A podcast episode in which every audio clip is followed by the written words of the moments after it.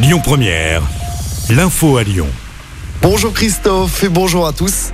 Après les lycées, Laurent Vauquier s'attaque au sujet de la sécurité aux abords des écoles. La région débloque 10 millions d'euros. Laurent Vauquier a présenté son plan qui concerne les 6000 établissements de la région.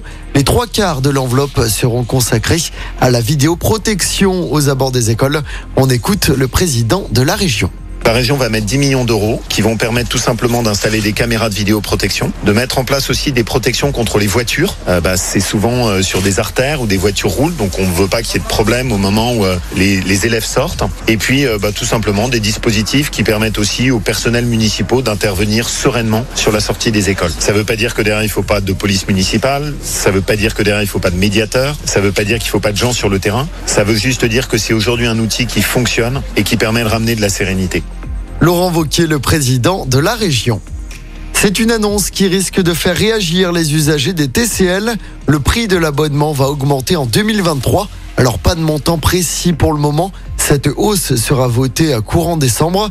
Bruno Bernard, le président du Citral, a malgré tout déclaré qu'il n'augmentera pas les tarifs comme en Ile-de-France. En 2023, le prix du pass Navigo va augmenter de plus de 20%.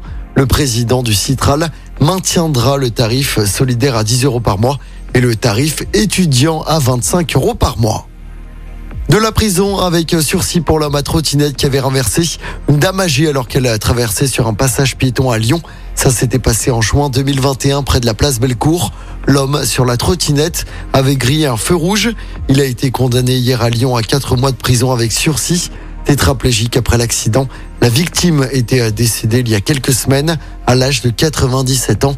L'homme condamné a également l'interdiction de conduire tout véhicule terrestre à moteur pendant six mois et il devra suivre un stage de sensibilisation à la sécurité routière. Les suites maintenant de l'incendie mortel de la route de Vienne à Lyon. Il avait coûté la vie à une femme enceinte et sa fille de 4 ans. C'était en février 2019 dans le 8e arrondissement. L'auteur présumé de l'incendie a été condamné à 15 ans de prison en Tunisie la semaine dernière. Ce dernier sera rejugé car le parquet a fait appel. L'auteur des faits et les commanditaires présumés seront également jugés à Lyon devant la cour d'assises. Ce sera en février prochain. On passe au sport en football. Le Brésil et le Portugal rejoignent la France en huitième de finale de la Coupe du Monde. Le Portugal a battu l'Uruguay 2-0 hier soir. Un peu plus tôt dans la journée, le Brésil avait battu la Suisse 1-0. Aujourd'hui, c'est le début des troisièmes matchs de la phase de poule. À 16h, Pays-Bas, Qatar et Sénégal-Équateur. Puis à 20h, Pays de Galles, Angleterre et Iran, États-Unis. Les Bleus joueront demain à 16h contre la Tunisie. Écoutez votre radio Lyon Première en direct sur l'application Lyon Première, lyonpremière.fr et bien sûr à Lyon sur 90.2 FM et en DAB+. Lyon Première